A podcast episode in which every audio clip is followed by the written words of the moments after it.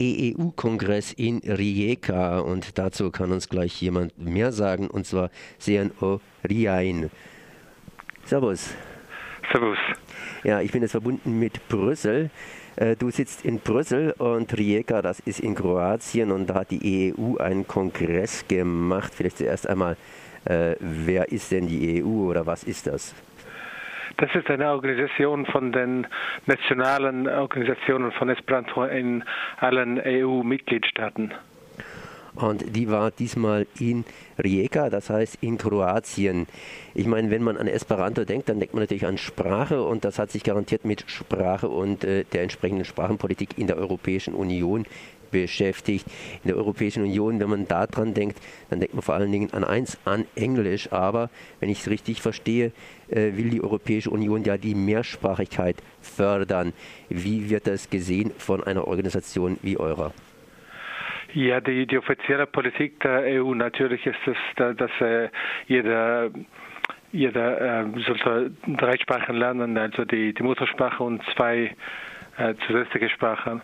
Und äh, wir sehen das, äh, wir, wir, sind, äh, unsere Organisation EU ist äh, natürlich ähm, für die Mehrsprachigkeit. Wir, wir, finden, dass die Sprachen ein Reichtum sind und wir sollten allen, alle Sprachen pflegen.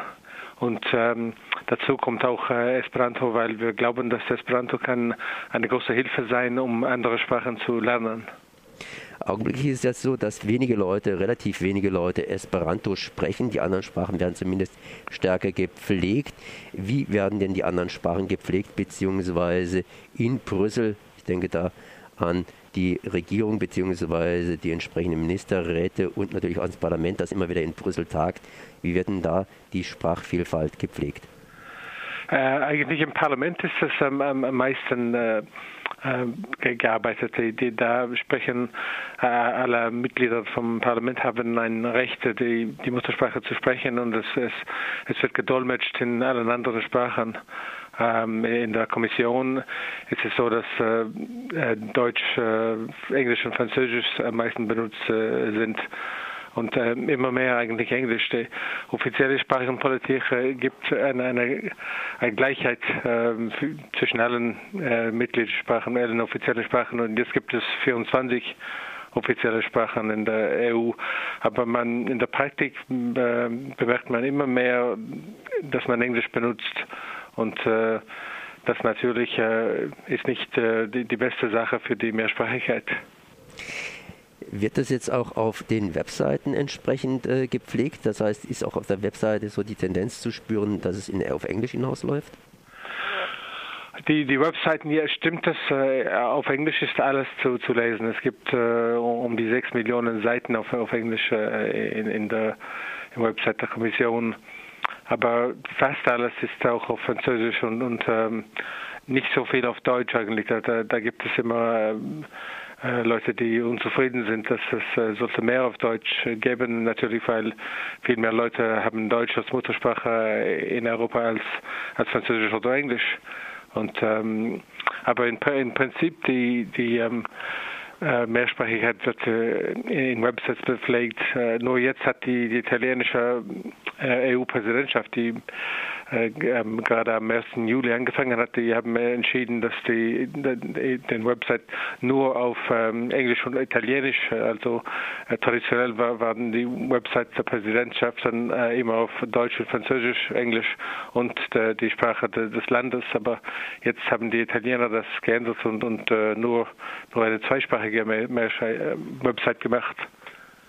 Äh, müsste man nicht hingehen und generell die Webseiten zumindest in allen National- oder allen Amtssprachen der Europäischen Union hier bringen oder mit welcher Begründung wird es abgelehnt?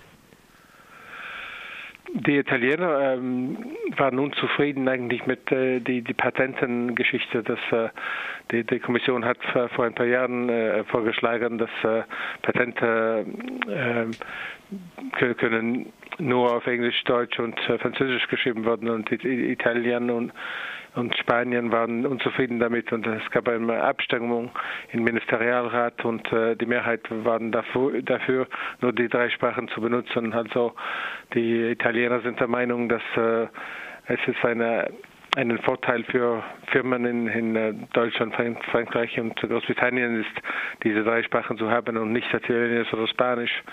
Und das ist ein bisschen äh, eine Reaktion jetzt, dass die, äh, obwohl Frankreich äh, Italienisch im, Website benutzt hat äh, vor ein paar Jahren, jetzt benutzen die Italiener kein Französisch oder kein Deutsch mehr. Das heißt, so eine gewisse Einschränkung eben war das über die Patente auf die drei, ich sag's mal einfach, Hauptsprachen der Europäischen Union unter Weglassung der übrigen Sprachen. Ihr habt zumindest hier in Rijeka in Kroatien den EU-Kongress gehabt und der hat sich ja besonders mit Sprachen beschäftigt. Was wurde denn da diskutiert? Ja, das Thema war die sprachliche Gleichberechtigung in Europa.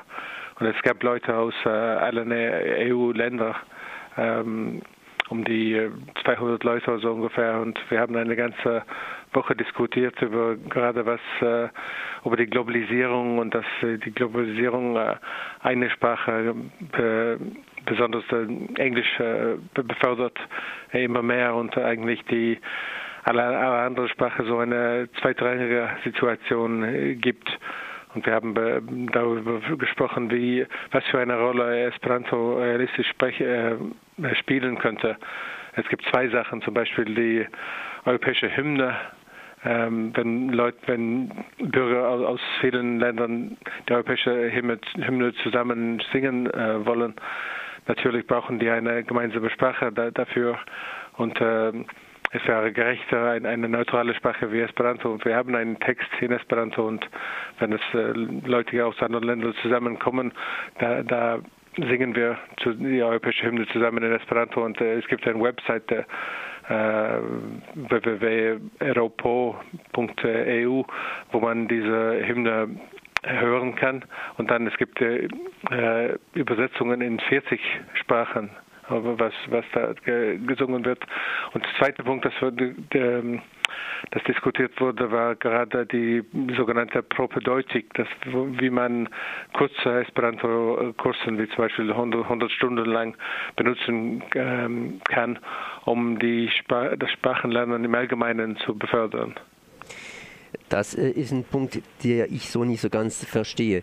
Denn auf der einen Seite, äh, dadurch wird ja das Sprachenlernen befördert, das heißt, man ist etwas schneller beim anderen Sprachenlernen, aber bisher hat es noch nicht so richtig geklappt oder anders ausgedrückt, da ist noch niemand so richtig voll eingestiegen mit. Gibt es dafür Gründe?